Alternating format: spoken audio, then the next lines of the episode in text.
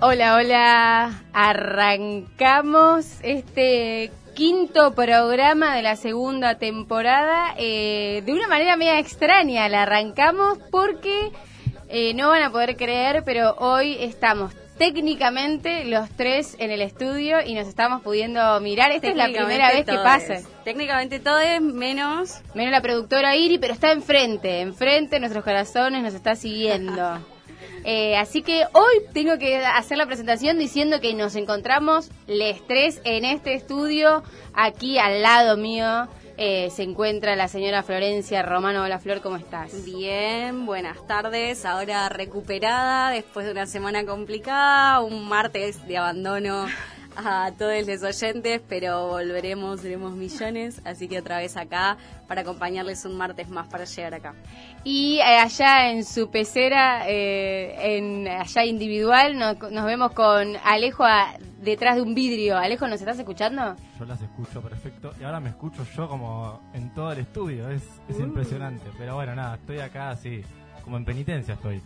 Me, separaron, así que nada, bueno, eh, para cumplir con el protocolo y también para para. No estoy reemplazando a Iris porque estoy al aire, pero bueno, un poco también para eh, armar el programa. Vinimos les tres, así que bueno, eh, un martes distinto. Eh, bueno, si nos quieren contactar por Facebook, eh, para llegar acá y por Instagram también para llegar acá. Eh, hoy tenemos dos temas de conversación eh, interesantes. Uno tiene que ver con alquileres y vivienda y otro tiene que ver con la ley de educación ambiental. Dos temas interesantes y medio en auge de discusión. Estamos, los dos con el teléfono mientras Gabriel está hablando. Es la primera vez que estamos los tres juntos mirando el teléfono. Es que estamos los tres juntos sin productor. Y sin, productora, porque acá Irina es una parte muy importante. Fundamental, diría y sin productora es como que necesitamos que Irina nos diga que está todo bien. Es como mamá cuando te dejaba en el jardín, que era como, está todo bien, chiques, se quedan tranquilos, va a salir todo bien. Bueno, Hoy es un día de esos. Hoy puede todo mal salir, pero bueno, no importa, le vamos a poner buena energía. Antes de seguir, vamos a ir con las noticias.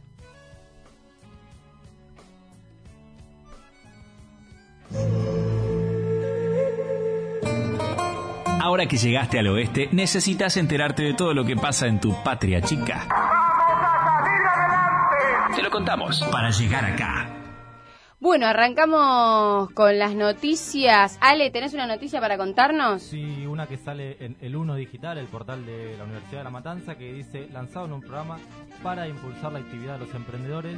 Esto es en Ituzaingó, Dice Pablo Descalzo, el jefe de gabinete, más proyectos productivos es más trabajo para los vecinos y vecinas y más emprendimientos es más crecimiento para nuestra querida ciudad. Es una política que se lanzó junto con el secretario de la pequeña y mediana empresa y los emprendedores Guillermo Meredis y la secretaria de Desarrollo Productivo del municipio, con el, eh, Andrea Musante, con el que buscan eh, llevar adelante eh, la actividad productiva local.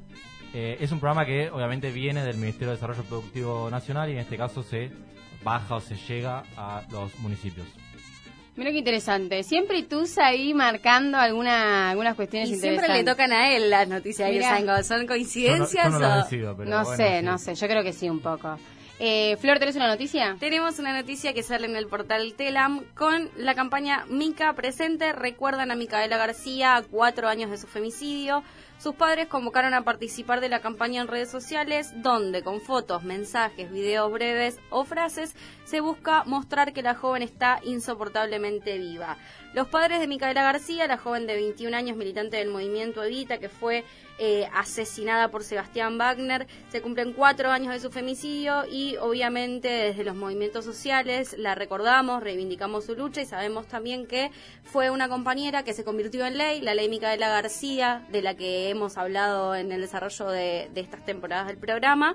Eh, por lo que se fueron haciendo diferentes actividades, articulando con, como decía, diferentes movimientos sociales del campo nacional y popular. Entre ellas voy a pasar el dato de la que se va a realizar el día miércoles, o sea, mañana, a partir de las 17 horas.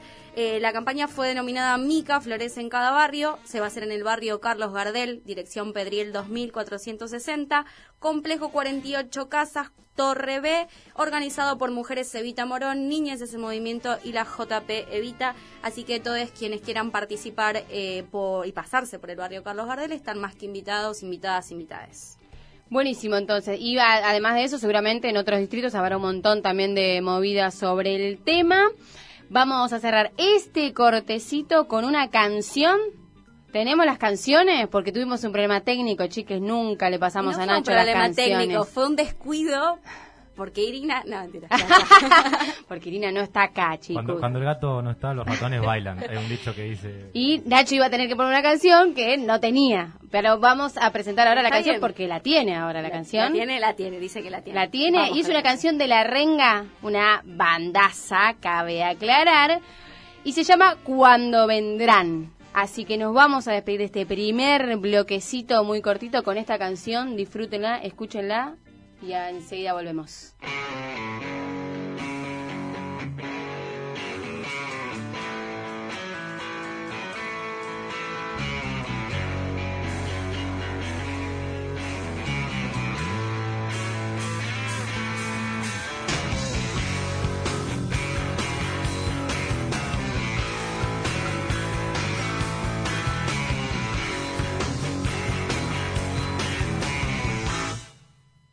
Que la muerte está tan segura de vencer que nos da toda una vida de ventaja. Tu empresa líder funciona bien en el caos, inventando analgésicos para poder seguir.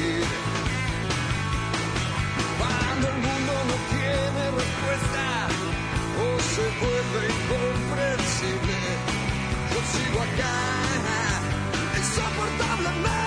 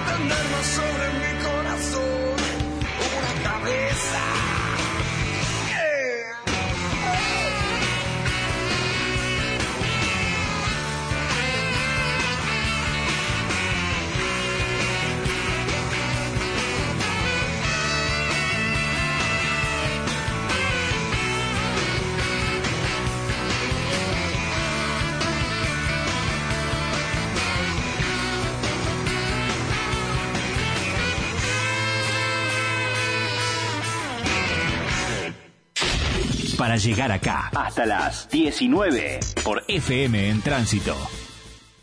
Los trabajadores y las trabajadoras de la economía popular somos parte del presente y queremos cambiar nuestro futuro. Cambiar nuestro futuro. Por eso ahora tenemos sindicato. CETEP, Confederación de Trabajadores de la Economía Popular. Búscanos en Facebook y en Instagram como CETEP Morón y sumate a defender los derechos de los trabajadores y las trabajadoras de la economía popular. Confederación de Trabajadores de la Economía Popular. Remeras lisas o estampadas, bolsas, vasos, gorras y otros productos con tu logo. Mitex, más de 20 años de experiencia en serigrafía publicitaria. Búscanos en Instagram y Facebook como Mitex Estampados. Comprale a la economía popular. En tránsito. 939. Los 33 en el refugio. 33 años de comunicación en colectivo. Estamos bien. Para llegar acá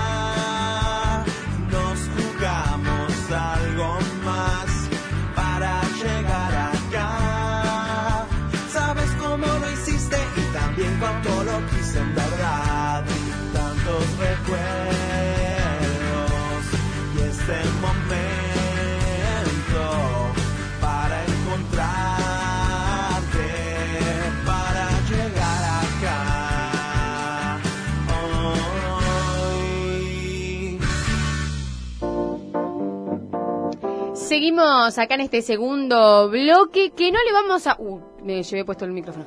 Que no le vamos a, a decir del- de juventud porque hoy Alejo trae... Igual sí, Alejo, quiero decirte que para mí tiene que ver un poco con la juventud también, pero hoy Alejo trae un tema de debate interesantísimo que tiene que ver con los alquileres y todo. Bueno, esto que nunca vamos a acceder a una casa, las personas que tenemos treinta y pico, y ustedes ni cuenten, chicos, no lo Ya siento. me la bajaste, Lo pero al piso. Supérenlo, chicos. Eh, sí, bueno, a ver, eh, el año pasado, en la primera temporada de este bello programa, hicimos una columna que hablaba específicamente de juventud y vivienda. Hoy fuimos más a lo que está pasando eh, como no tan estructural, no tan, eh, digamos, general, sino a la actualidad, porque el primero de abril pasado se terminó el decreto que congelaba alquileres y prohibía desalojos, el cual estaba vigente eh, hace un año por, la, pandemia, por, por el aislamiento sobre todo.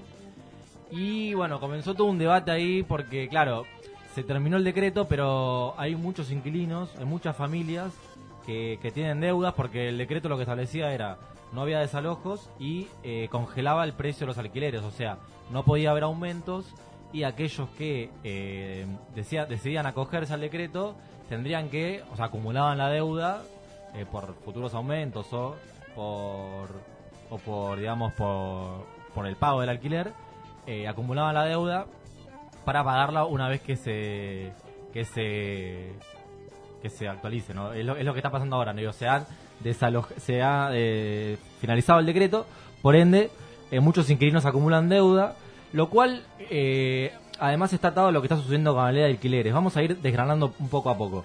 Eh, en primer lugar, en 2020 los alquileres aumentaron el doble de acuerdo a lo que correspondía por el índice de la ley de alquileres. Para no marearla, la ley de alquileres se aprobó el, en junio, en la mitad de año del 2020. del 2020. Obviamente, todo el 2020 no corrió el aumento eh, que regía por la ley, sino solo la segunda mitad. Pero si hubiera correspondido todo el 2020, o sea, si hubiera estado en aplicación la ley de alquileres todo el año, eh, hubiera, eh, hubiera correspondido un aumento del 30%, que está establecido en base a salarios e inflación por el Banco Central. El aumento fue del 61%, o sea, el doble de lo, El que, hubiera, doble. de lo que hubiera correspondido. Eh, obviamente, lo, lo que- lo que le decía, no estuvo vigente la ley en todo el 2020, pero en caso de haber estado vigente, hubiera correspondido ese aumento. Bueno, ¿por qué? Ahí empezamos a ver cuáles son las causas de este aumento desproporcionado de los alquileres. Bueno, primero, eh, la- el, el primer ajuste, o sea, la ley establece que tiene que haber un ajuste anual por, por inflación, ¿no? Por inflación y por eh, salarios. El primer ajuste correspondería ahora, en julio del 2021. Bueno, eh, muchos inquilinos, eh, muchos propietarios se quisieron cubrir de ese tiempo y aumentaron, eh, aumentaron eh, los alquileres eh, desproporcionadamente. Y esto quiere decir que se salieron, digamos, de lo que establecía la ley de alquileres. En realidad, eh, la- la- o sea, el primer aumento correspondía en julio, pero, o sea, en el medio hubo un periodo de inflación que fue el año pasado, por el cual se comió, digamos, ese aumento. Estuve leyendo varias notas, estuve viendo como un poco para tratar de explicarlo de la mejor manera. Lo que dicen en general es que hay una reacción de los propietarios, porque según ellos la ley desincentiva poner las viviendas en alquiler. Bueno, hay todo un debate ahí sobre cómo se componen también los propietarios. Ahora vamos a ir a eso. Pero antes les comento que eh, lo que el gobierno hizo para aquellos que decidieron, eh, para una vez terminado el decreto, es establecer eh, un, protocolo de alerta temprano de desalojos.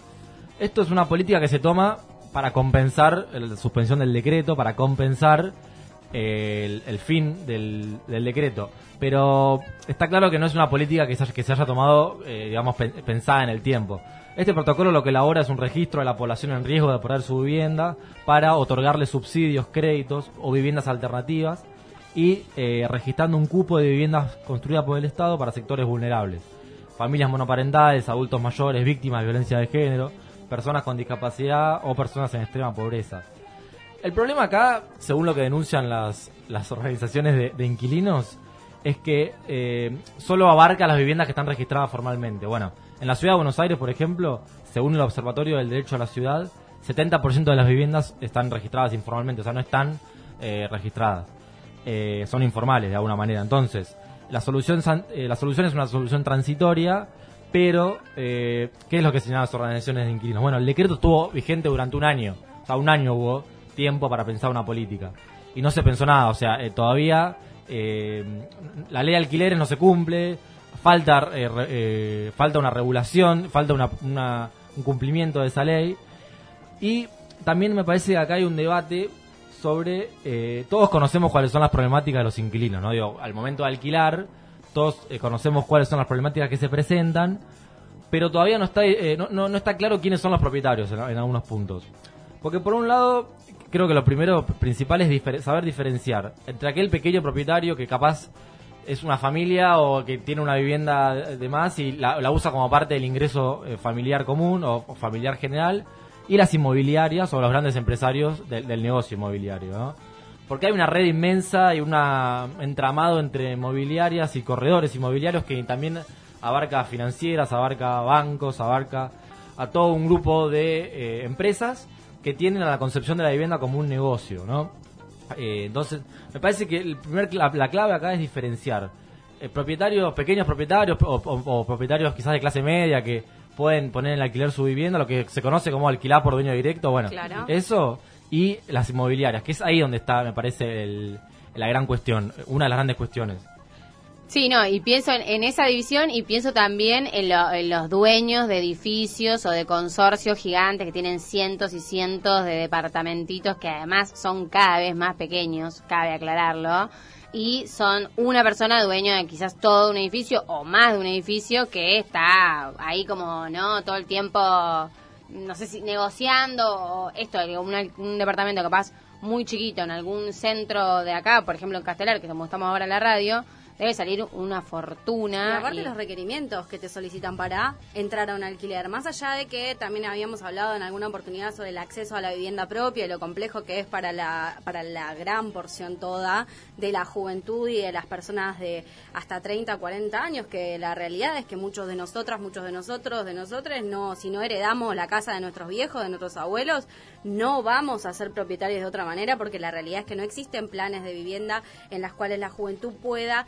insertarse a comprar una vivienda propia porque yo me he adentrado para ver los requisitos y demás y son sueldos exorbitantes que la juventud no tiene, que no poseemos primero y principal trabajo en blanco y después para poder ingresar a un alquiler sea más allá no de que por ahí los accesos a través de dueño directo puedan tener alguna que otra flexibilidad, dentro de lo que son las inmobiliarias te solicitan cosas que la realidad es que son exorbitantes, no tenés manera de conseguirla y mucho menos si vamos poniendo en la balanza la cuestión de género, la cuestión de edad, la cuestión laboral, la cuestión de la precarización laboral y el acceso a todos esos requisitos que solicitan. Sumado a esto, que tampoco tenés una certeza de poder ingresar a ese alquiler y como decía Alejo sobre los aumentos, sostener el mismo en el tiempo y saber por lo menos qué vas a estar pagando o qué es lo que la ley te ampara, te cubre, te protege para que vos no tengas después un problema mayor, que es no tener casa y encima no poder pagar el alquiler.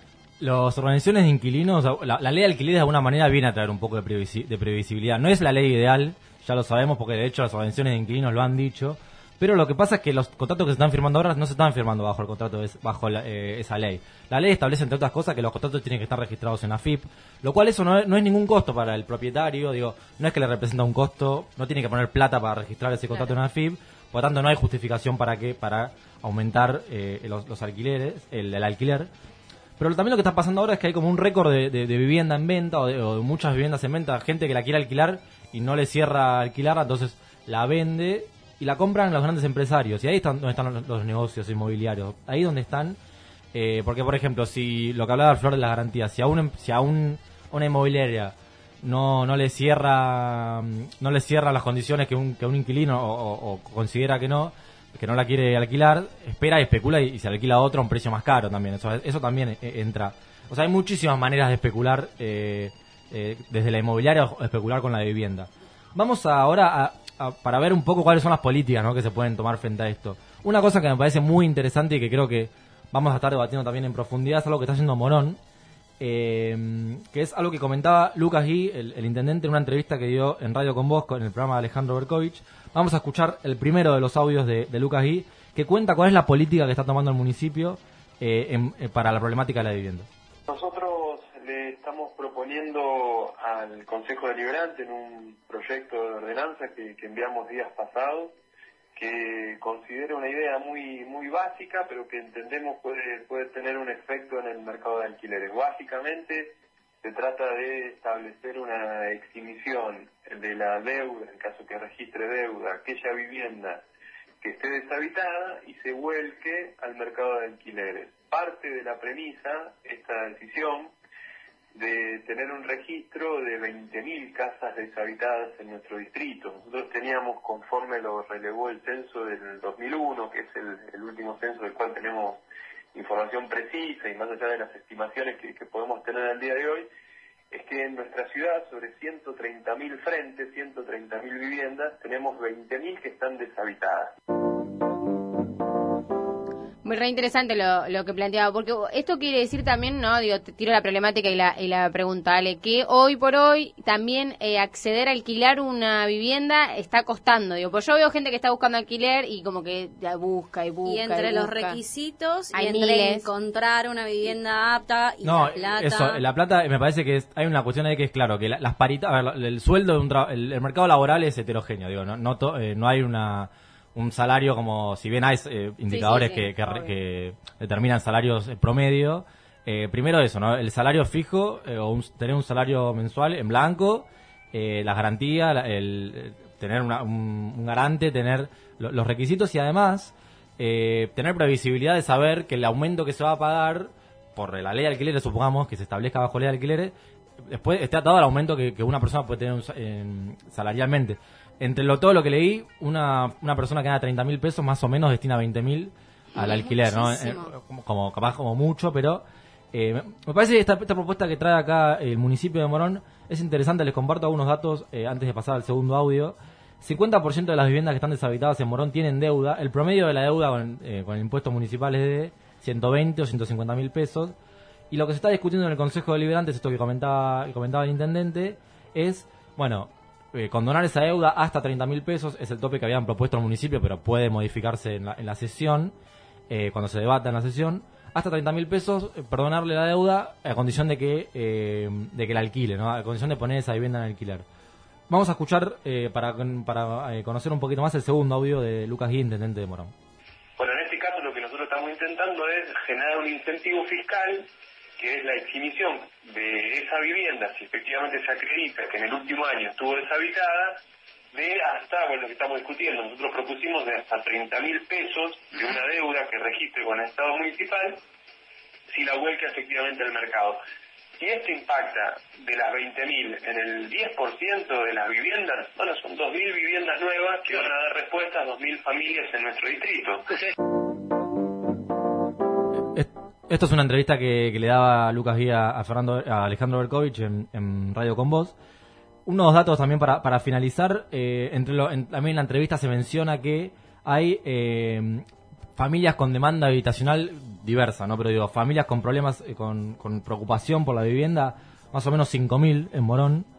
Y me parece que también acá hay una discusión que es empezar a regular la oferta de la vivienda. Digo, ya se empieza a regular la demanda a través de la ley de alquileres, se empieza a poner al inquilino como, protagonista a través de la ley de alquileres o a través de las organizaciones de inquilinos también, pero me parece que también es importante empezar a regular la oferta de la vivienda.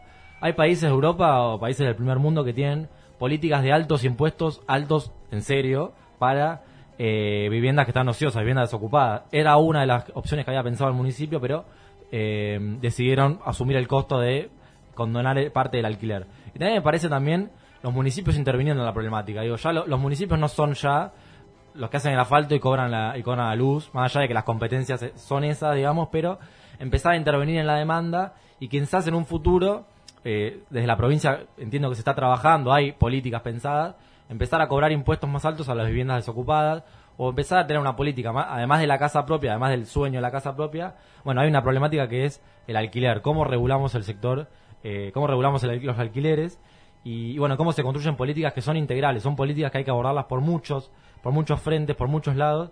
No me quiero extender, pero bueno, me parece que lo importante es esto, ¿no? Y que ahora en lo inmediato también es dar una solución respecto del desendeudamiento de las familias que actualmente están alquilando y que la ley de alquileres actual no prevé y por eso los reclamos de las agrupaciones de inquilinos organizados de bien diferentes distritos, provincias a nivel federal para solicitar un plan de desendeudamiento, mm, se me, se me se lengua la traba, pero para que se puedan desendeudar y poder seguir sosteniendo el alquiler también depende de los índices de inflación y también del aumento de los salarios. Sí, lo, lo que ellos tienen miedo que haya una ola de desalojos masiva, que es lo que se está empezando a hablar, digo, ¿no? A ver, con este fondo que armó el, con este pro- protocolo que armó el gobierno, se tendría que evitar esto, pero bueno, muchas organizaciones dicen que esto llega tarde. Bueno, nada, eh, ya estamos sobre el cierre, pero digo, me parece que lo, lo importante es, vamos a seguir debatiendo este tema y creo que la clave es pensarlo como una política integral y que tiene muchos frentes por donde abordarlo y, y mucha, mucha problemática y muchos eh, cuestiones por, don- por donde hay que por donde hay que llevarlo a cabo, ¿no? Porque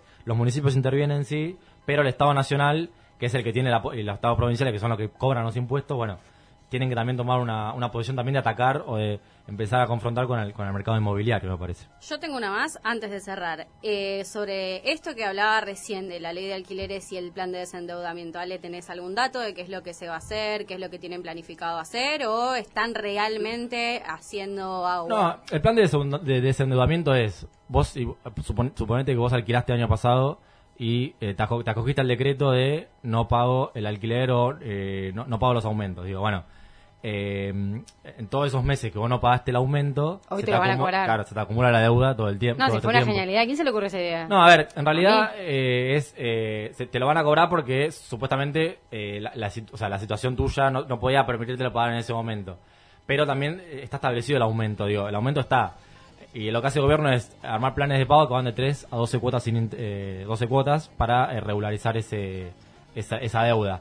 Pero aquellos que no, aquellos que están que pueden ser desalojados, el gobierno contempla utilizar parte de las viviendas que están destinadas a programas de vivienda, eh, destinarlas justamente a eh, a personas que lo, lo que les mencionaba antes, personas con violencia de género, abue- eh, adultos mayores Bien. o hogares monoparentales. Bien. Esa sería la política como que de urgencia que está tomando el gobierno.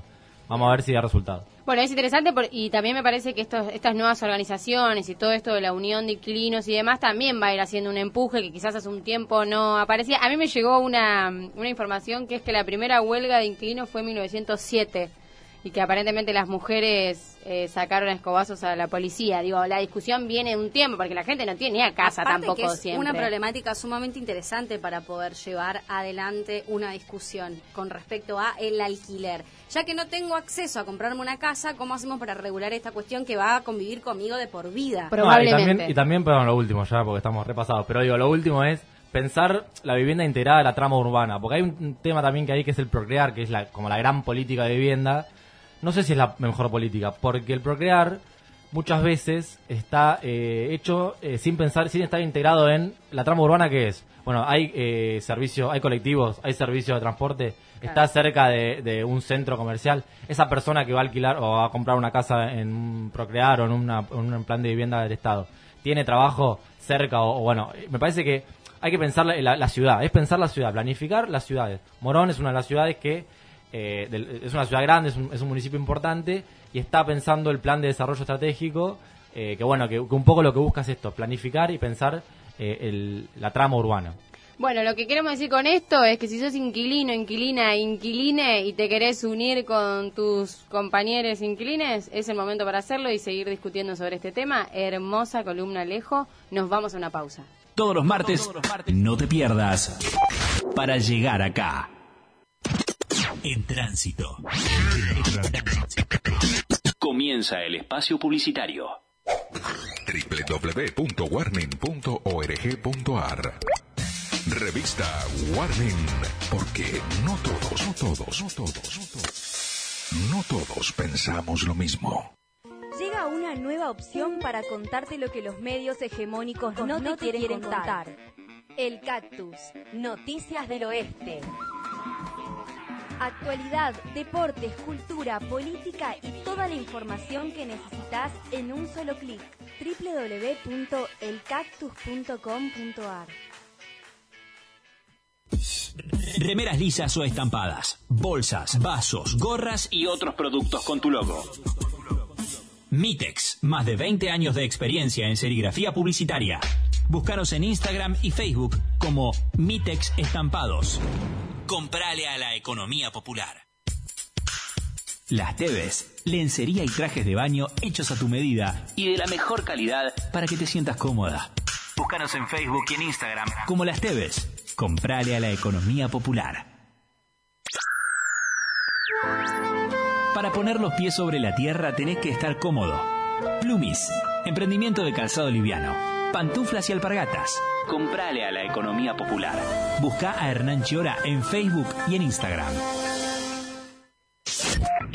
FM en Tránsito presenta Planeta Oeste. 18 artistas del oeste se fusionan en un mundo de versiones inéditas. El disco que coronó los primeros 20 años de la radio del oeste, disponible en todas las plataformas digitales.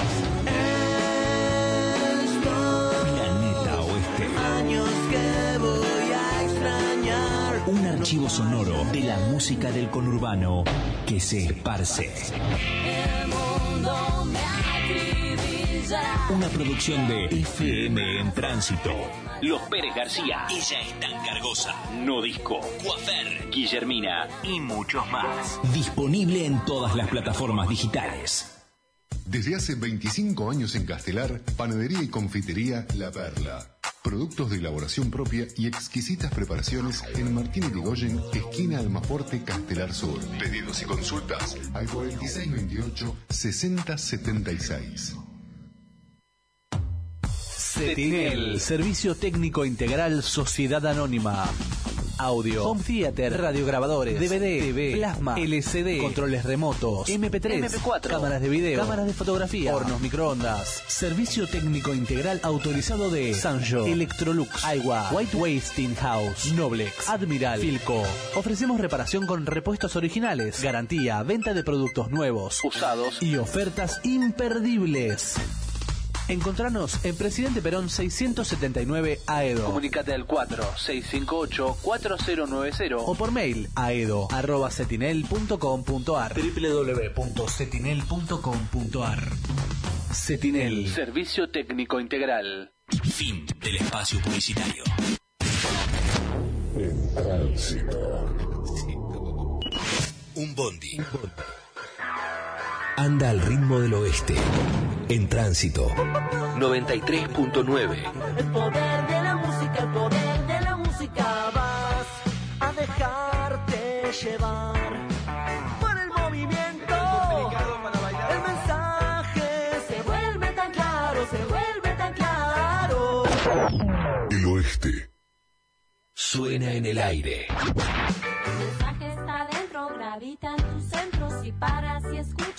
Propia. En Tránsito. ¿Quieres renovar todo lo que te rodea? Tu forma de cocinar, la decoración de la casa, tu tiempo libre y hacerlo todo por ti misma? ¿Has pensado que tu marido trabaja muchas horas diarias y tiene derecho cuando llega a su hogar a encontrar un agradable recibimiento? Hoy la familia pasará un día de campo. Pero comeremos como en casa. He traído a mi cocina Camping Gas. La gracia de la mujer es el gozo de su marido. Para llegar acá fueron años y años de lucha histórica. Ahora estamos. Y te lo queremos contar. Seguimos aquí en este tercer bloque y vamos, chicos, me olvidé de sacarme el barbijo. Y vamos a arrancar acá con Flor y este tema de debate interesantísimo. Estuve haciendo, como cada martes, una investigación sobre todo esto que, que vamos a charlar hoy, la ley de educación ambiental.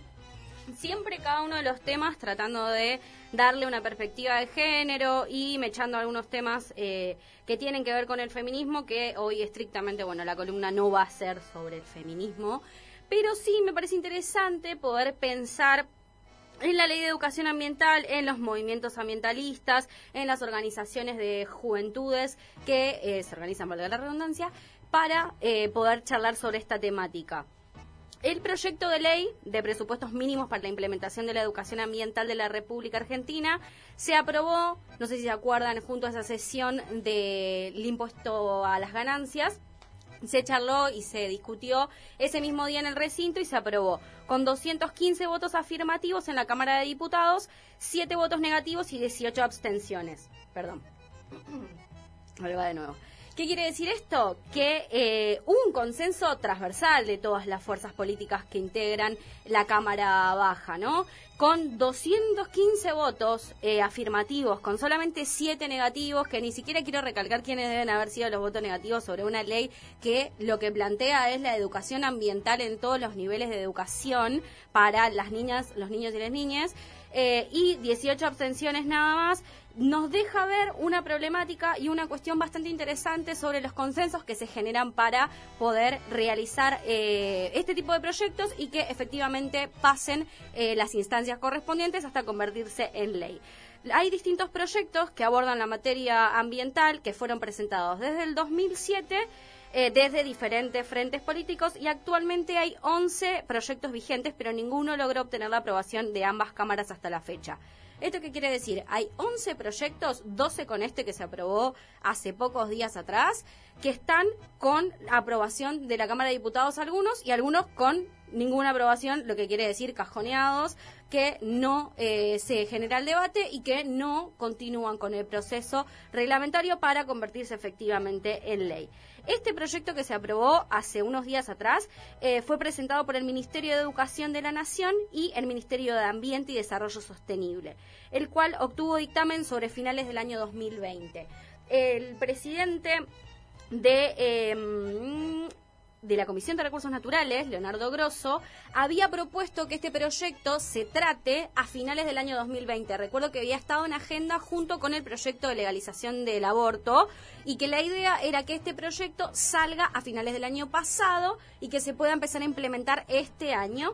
Pero bueno, con todas las cuestiones que tienen que ver con la agenda política, eso no sucedió y se pudo mechar este, esta discusión junto con el proyecto de ganancias el cual eh, obtuvo dictamen, como les decía, en el año 2020 y ahora avanza a la Cámara de Senadores con la media sanción a partir del sábado 27 de marzo.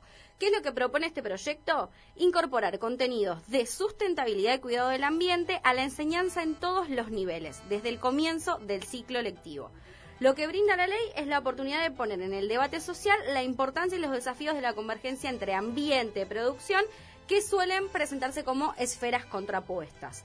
Yo estuve hablando un poco con eh, Maggie Pedace, que es integrante de Jóvenes por el Clima, sobre lo que ella eh, percibe sobre esta ley, cuáles son las expectativas respecto de la aplicación y un poco sobre el ámbito del feminismo irrumpiendo ante las problemáticas que tienen que ver con el ambiente y las discusiones sobre cómo generar también un ambiente sustentable, sobre cómo generar también una correlación entre trabajo, ambiente y con todas las cuestiones de género, obviamente primando ante la igualdad de condiciones y de acceso también a todo lo que tiene que ver no solamente con acceso a un ambiente sano, sino con acceso a la salud y acceso al trabajo. Así que escuchamos el audio de Maggie Pedace.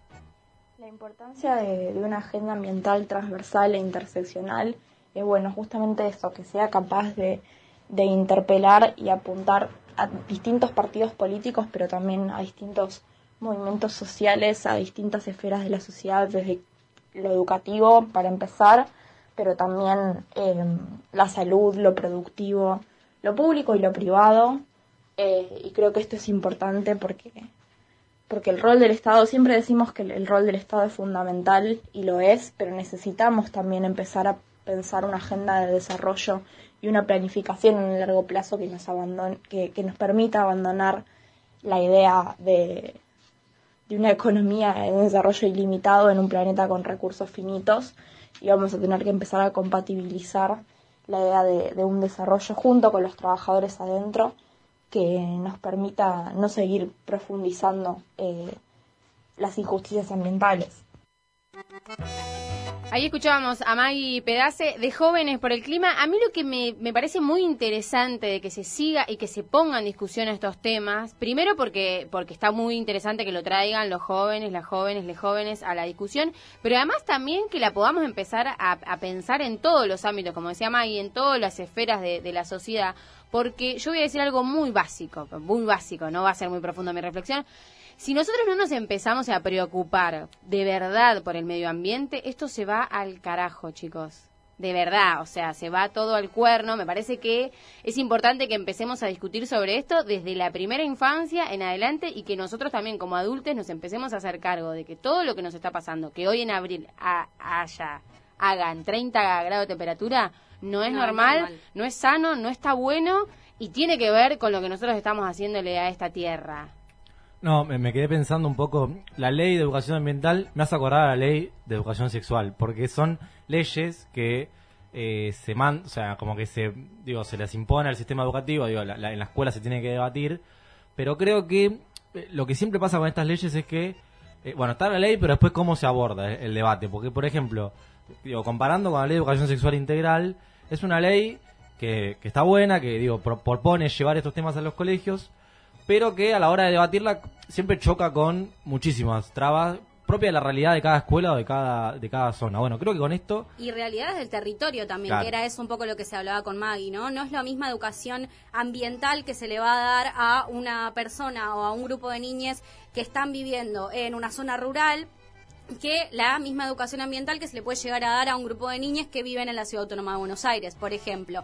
Lo que tiene que ver con el territorio es sumamente amplio y sumamente diverso de abordar. Y ahí creo que es clave también que se articule con organizaciones como, por ejemplo, Jóvenes por el Clima. Hay un montón de organizaciones ambientales que hacen laburos muy interesantes y que un poco también vienen a, a debatir o a incorporar esto que hablábamos en la columna anterior, de, bueno, discutir la ciudad, discutir la trama urbana. Bueno, el medio ambiente forma parte de eso, claramente.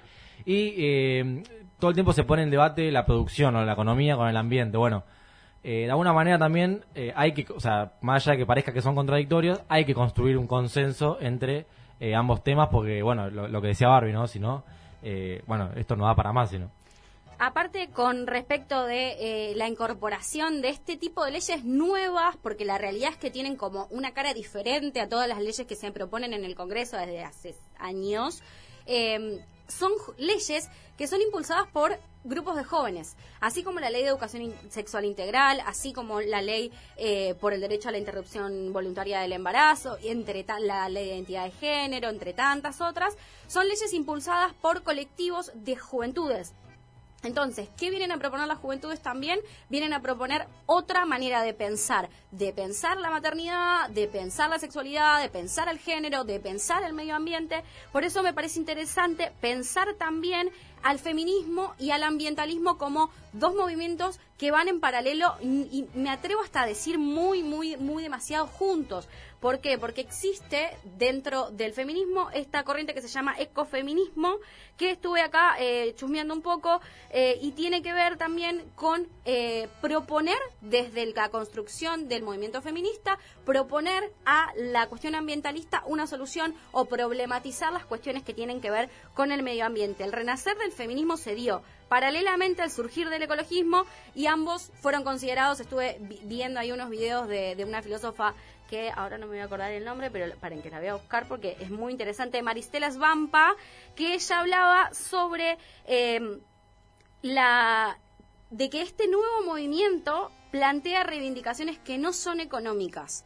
Entonces, es interesante pensar al feminismo con sus reivindicaciones y al ambientalismo en paralelo cuando lo que se pretende claramente es eh, luchar obviamente por un medio ambiente menos contaminado del- de parte del ambientalismo y por relaciones menos jerárquicas de parte del feminismo. Y si lo correlacionamos, tiene todo que ver con todo, por eso me parece sumamente interesante poder discutir esto en conjunto y poder escuchar también al resto de las organizaciones de jóvenes, cada uno con sus reivindicaciones, cada uno con sus temáticas, para poder abordarlo de manera integral y en base a eso que se generen un montón de alternativas y de cuestiones que pueden resultar realmente interesantes para impulsar una nueva ley o para la aplicación de esta misma que esperamos se apruebe en el Senado pronto y se ponga en implementación lo más rápido posible. Sí, yo quería decir también en esto que nosotros como vecinos de los territorios, de los barrios, tenemos también que aportar nuestro granito de arena al cuidado del medio ambiente. Podemos reciclar, reutilizar y no me sale la otra, ¿cuál era? Son tres R. Reciclar, reutilizar y Alejo. No, no, no me No me acuerdo, pero, Ah, pero es quiero... un tema básico de primaria. Sí, sí. La- Las tres se me fue, se me Eh, fue la bueno, ya no vamos a acordar, pero quiero, no, quiero decirte que a esa acción individual de cada No, vecino, obvio. porque me parece que acá también hay una confusión, digo, muchas veces se quiere eh, como eh, debatir el medio ambiente despolitizan, despoliti, se acordó, Se acordó. despolitizándolo, digo, eh, hay que politizar esta discusión porque eh, la- las empresas o las 5, 10 eh, o la- las pocas empresas que, que se quedan con, con la mayor parte de la riqueza también son las que destruyen eh, el medio ambiente. Digo, dar una discusión por el medio ambiente es dar una discusión sumamente política y lo vimos también con lo que pasó con, con, la- con las quemas, con los incendios. Los humedales que has hablado vos. Claro, en, en- en humedales, sí, y, y lo que pasó en Chubut hace muy poco. Eh, bueno, me parece que hay, es, también es un tema que tiene muchas aristas, pero que, que sin duda que, hay, que las organizaciones sociales de, jóvenes ya lo vienen trabajando hace rato y creo que hay que empezar a escucharlas. Un poco lo que hablaba con Maggie sin eh, poder pasarlo ahora por, por una cuestión de tiempo. Ella lo que me planteaba era también la incorporación de los jóvenes y esta problemática, ellos llevarla y adentrarla a las organizaciones sociales, ¿no? Porque hay organizaciones sociales que tienen sus reivindicaciones, como dijimos recién, ser como el colectivo feminista que tiene las propias. Bueno, las organizaciones también de jóvenes que eh, defienden el clima, que defienden el ambiente, que van pregonando por un ambiente más sano, por un ambiente sustentable, por la educación ambiental y demás, van llevando y insertando estas discusiones a las organizaciones sociales y haciendo parte de esta discusión política a todos los participantes y a toda la esfera de la sociedad, porque no pasa solamente por reciclar, sacar la basura en una bolsa determinada, los días determinados, sino por politizar esta cuestión y que realmente se empiecen a discutir también el funcionamiento de las grandes empresas, que son quienes eh, emiten el 100% de la contaminación que realmente afecta a nuestro planeta, y problematizar esto también es llevarlo al plano político y en base a eso buscar soluciones, leyes como en este caso la ley de educación ambiental y obviamente ir por instancias superadoras que claramente controlen esta cuestión y que también nosotros tengamos acceso a ese tipo de información porque muchas veces nosotros decimos, existen empresas que contaminan, sí, ¿qué es lo que hacen? Y nosotros nos quedamos como con una información bastante escueta, ¿por qué? Porque son tan tan grande ese entramado empresario que queda por fuera la militancia que no se incorpora también a esta problemática. Así que, como decía Alejo, es importante problematizarlo y politizar la discusión también. Eh, sí, la otra palabra es reducir, muchachos. Reciclar, Reciclar. reducir y reutilizar. Y además llevar adelante estas discusiones en las escuelas nos va a hacer probablemente, y yo tengo toda la fe puesta ahí, que las próximas generaciones sean distintas. ¿Algo más? No, nos están pidiendo que vayamos cerrando desde, Sí, el, éter- obvio, desde el éter. Ya nos estamos, piden. ya estamos. Así sí, que nos vamos a una pausa. Encontrarnos en Facebook y en Instagram. Para llegar acá. Las Teves, lencería y trajes de baño hechos a tu medida y de la mejor calidad para que te sientas cómoda. Búscanos en Facebook y en Instagram como Las Teves. Comprale a la economía popular. Para poner los pies sobre la tierra tenés que estar cómodo. Plumis, emprendimiento de calzado liviano. Pantuflas y alpargatas. Comprale a la economía popular. Busca a Hernán Chiora en Facebook y en Instagram. Remeras lisas o estampadas, bolsas, vasos, gorras y otros productos con tu logo. Mitex, más de 20 años de experiencia en serigrafía publicitaria. Búscanos en Instagram y Facebook como Mitex Estampados. Comprale a la economía popular. En tránsito. Llámanos. 4629-4586. Me buscas, me escribes por Facebook, me llamas. Llámanos. En tránsito.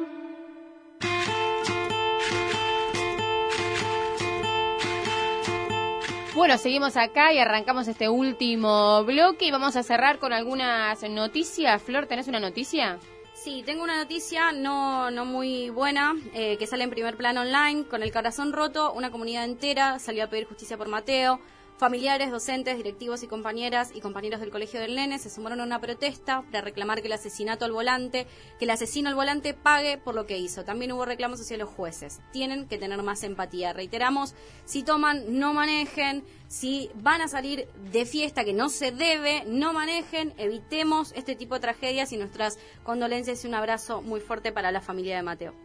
Bien, otra noticia que lanza el Instagram de juventudes.munimorón. Si tenés entre 18 y 29 años y estás desocupado, desocupada o desocupade, participa de proyectos socio socioproductivos, sociolaborales y comunitarios. El programa Potenciar Inclusión Jóvenes te acompañamos en tu proyecto formativo, ocupacional, mejoramos tu inserción laboral. El estímulo económico es de 8.500 pesos por mes durante 12 meses, compatible con una asignación universal por hijo y con el programa Progresar. Si te interesa, entras al Instagram de juventudes.munimorón o llamas a un teléfono que es 11 35 09 86 83 o también te puedes acercar a las casas de la juventud de tu barrio en el municipio de Morón. Ale. Sí, bueno, lamentablemente tenemos que hablar hoy de un nuevo récord de, contagios que, bueno, salió el dato hace un ratito. Más de 20.000 contagios en 24 horas. Es de la marca, eh, el récord desde que, inició la, desde que se inició la pandemia el año pasado. Eh, 20.870 para ser, para ser más exactos. Eh, así que bueno, nada, se están debatiendo las restricciones. Eh, probablemente mañana haya anuncios en base a qué restricciones se van a tomar.